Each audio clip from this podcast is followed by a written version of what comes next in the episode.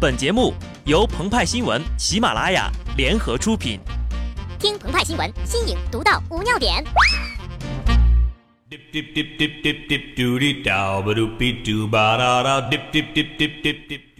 本文章转自澎湃新闻澎湃联播，听众朋友们，大家好，我是机智的小布。三国时期，魏军的领袖曹操为了弥补军饷的不足，设立发丘中郎将、摸金校尉等军衔。专司盗墓取财，补贴军用，故从死人身上讨饭吃，也配得上一个自古以来的身份。在当代呀，这项手艺似乎并没有得到什么真传。近日，在陕西榆林，无业人员高某与乔某在活人处讨不来口饱饭，便打起了死人的主意。偶然得知老家一位家里有钱的老人家下葬，陪葬品甚多，其子女又生活在外地。惦记着挖出点名气，发一笔横财，一月有余就进去了。你们猜他摸到了什么？秦王赵古镜、金身不腐玉珠，还是金缕玉衣呢？都不对，他呀摸到了贪官的挚爱——茅台和中华。作为一名真的猛士，高某面对民警的时候是这样炫耀的：墓葬里挖出的茅台酒中华烟就是好。我长这么大，从来都没有喝过茅台，也没有抽过中华，真的太过瘾了。嗯，真是陈年好酒啊！要看摸金校尉的手段，还得在大银幕上找找。今日呀，以盗墓小说《鬼吹灯》改编的电影《寻龙诀》热映，不禁想问：说好的电影里不能去盗墓，不能见粽子呢？怎么全都跑出来了呀？陆川已经哭瞎在了外星怪兽的怀里了。一部视觉上能够和好莱坞媲美的国产电影，本来就是奢侈品。三位主角定位也无比贴近原著。等等，切胡八一，你还没有受到美利坚帝国的腐朽思想侵蚀，怎么就跟劳拉杨将革命友谊升华了呢？你对得起每天跟你睡在一起的王 Rock 凯旋吗？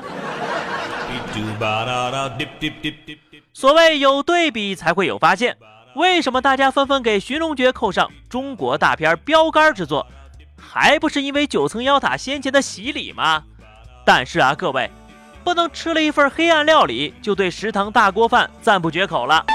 我们来看看啊，要是把八卦换成旧约秘文，将彼岸花换成圣杯，萨满粽子化身为法老不死军团。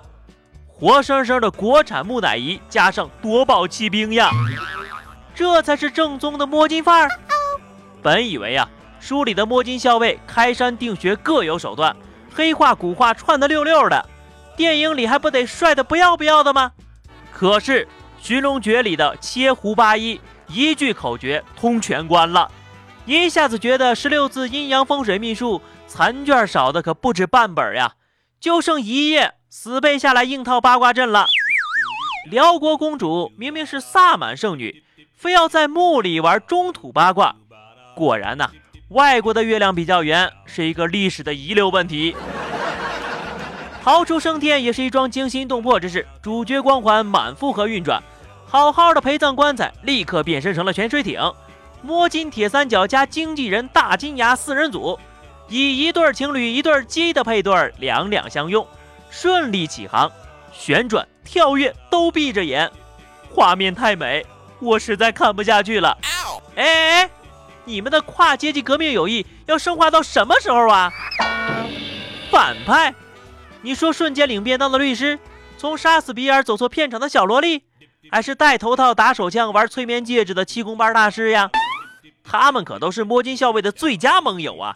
要不是他们，咱们的摸金小分队。可怎么在广电总局眼皮子底下升官发财呀？虽然为了表现他们摸金校尉的风采，不停的为他们开挂，但不能否认的是，《寻龙诀》在视觉效果上的品质，强烈推荐前往 IMAX 影厅观赏。就连墓道里飘扬的一粒粒 PM 二五零到 PM 二点五都清晰可见呐。走出影院的一瞬间，鹏鹏似乎还有点恍惚。哎。你说咱们这是还在大辽公主墓中吗？彼岸花还在影响咱们吗？醒醒吧你！咱们刚到南京。昨天呢，南京地区出现了非常应景的新款雾霾——玫瑰色雾霾。气象专家称，这是因为霞光的照射造成的，这让上海和北京非常的难堪，因为啊，在他们那儿还只有金色与银色这种老款的。用某将军的话说，咱们中国雾霾呀，防的是帝国主义的激光武器。相信这样大面积的雾霾不是治理不好，是为了国防这个大我而牺牲了小我呀。就好比前两天哈，Space X 公司实现了火箭回收。其实呀，咱们这个国家的航天局能力也是杠杠的，为啥不去第一个回收呢？因为雾霾太大，看不到落在哪儿了呀。这也是航天局为支持国防而做出的牺牲啊。地球这边的事儿，地球那边的人挺操心的。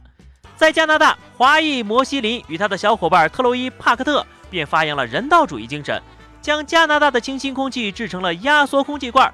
供大家可以没事的时候吸上几口。不用说，这个空气罐呀，正是瞄准了东亚这块最大的蓝海市场制定的。这个市场离谱吗？一罐只能吸一百五十次的压缩空气，竟然高达一百二十九元呢！吓得派派赶紧吸上两口压压惊。难怪寻龙诀里不管摸金校尉还是气功班众人跑到墓里去也不戴个口罩了，在潘家园混久了呀。管你是一千年还是两千年的骨灰，跟全新配色的 PM 二点五比起来，吸着呀都是一股清纯劲儿。好的，那么以上就是本期节目的全部内容了。更多新鲜资讯，敬请关注喜马拉雅澎湃新闻。下期节目我们再见吧，拜拜。